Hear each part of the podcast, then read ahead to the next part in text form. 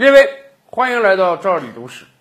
乾隆时期，咱们知道是有文字狱的，文字狱往往成为皇帝打击臣下的一个手段。我们来举一个例子啊，乾隆时期有一个官员啊，颇有正声，叫尹家权。七十岁之后啊，他致仕了啊，回到家乡，算是退休了。有一次啊，皇帝领着众多大臣四处云游，来到了他的家乡。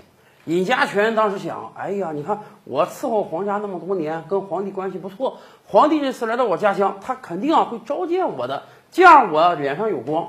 结果没想到，等了一两天，皇帝没有说召见他的意思。尹家权啊有点坐不住了啊，脸上挂不住了。你感觉皇帝是忘了我吗？怎么办？怎么样能提醒皇帝想起我这个人，召见我一下呢？思来想去啊，尹家权想到了一个好方法，他写了两份奏折。奏折的内容啊，是帮他老爸尹会一要点名声。尹家权的老爸尹会一当年也是很有名的道学家，所以尹家权在这两份奏折中说：“哎呀，我父亲已经去世了，你看看皇帝陛下能不能恩准给我父亲啊一个好一点的谥号？咱们知道啊，古代人死了之后，谥号是盖棺定论的啊。你像曾国藩给了个文正，李鸿章给了个文忠。”这都是分量很够的谥号啊，所以尹家权说：“能不能给我父亲一个好点的谥号？”另外一份奏折说呢：“哎呀，我父亲很有文声，能不能让他配祀文庙？”咱们知道啊，中国古代有这个文庙武庙，一个文人如果能够配祀文庙，那是莫大的荣耀啊！写好这两份奏折呢，尹家权高高兴兴的让他儿子拿着奏折去面见乾隆皇帝。他的如意算盘是：你看。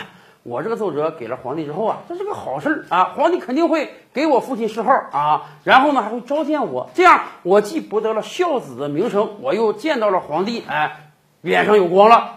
结果没想到啊，乾隆看了这两份奏折之后啊，勃然大怒，说你这个谥号的事儿，那是国家定的，你一个个人，你有什么资格跟国家伸手要官？你有什么资格跟国家伸手要名誉？而且配祀文庙是多大的荣耀啊！你父亲算个什么东西？他有什么资格配祀文庙？看了奏折之后，勃然大怒的乾隆皇帝呢，马上命官员把尹家权抓起来，去查一查他有没有什么罪证。你想啊，尹家权一辈子就是个文官，也没有太多贪污腐化的机会，人家本身还是个学问修养很好的人啊，道德素质也不错，能有什么罪责呢？但是毕竟皇帝发的话，有没有罪，你得找出罪来。于是。各级官员就把目光放到了尹家权的著述上。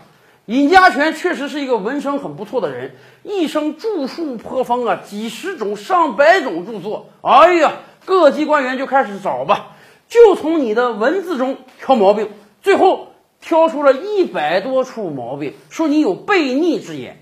什么叫悖逆之言？举一个最简单的啊。尹家权有一次在自己的文章中啊，自称古稀老人，人到七十古来稀，这是句俗话呀。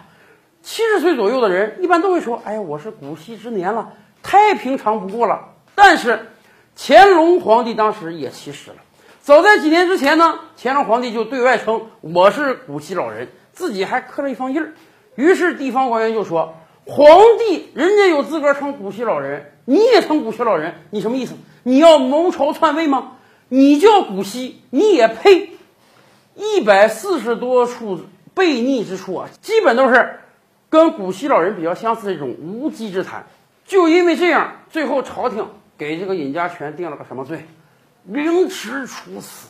你想想，就因为在文章中说自己是古稀老人，得了个凌迟之罪，这实在是太过悲惨了。后来乾隆皇帝还说：“这样吧，凌迟有点太残忍了啊。”给判一个斩立决就得了，而且人死了还不算数啊，他的所有著述全部烧毁，不能让这个流毒再流于民间。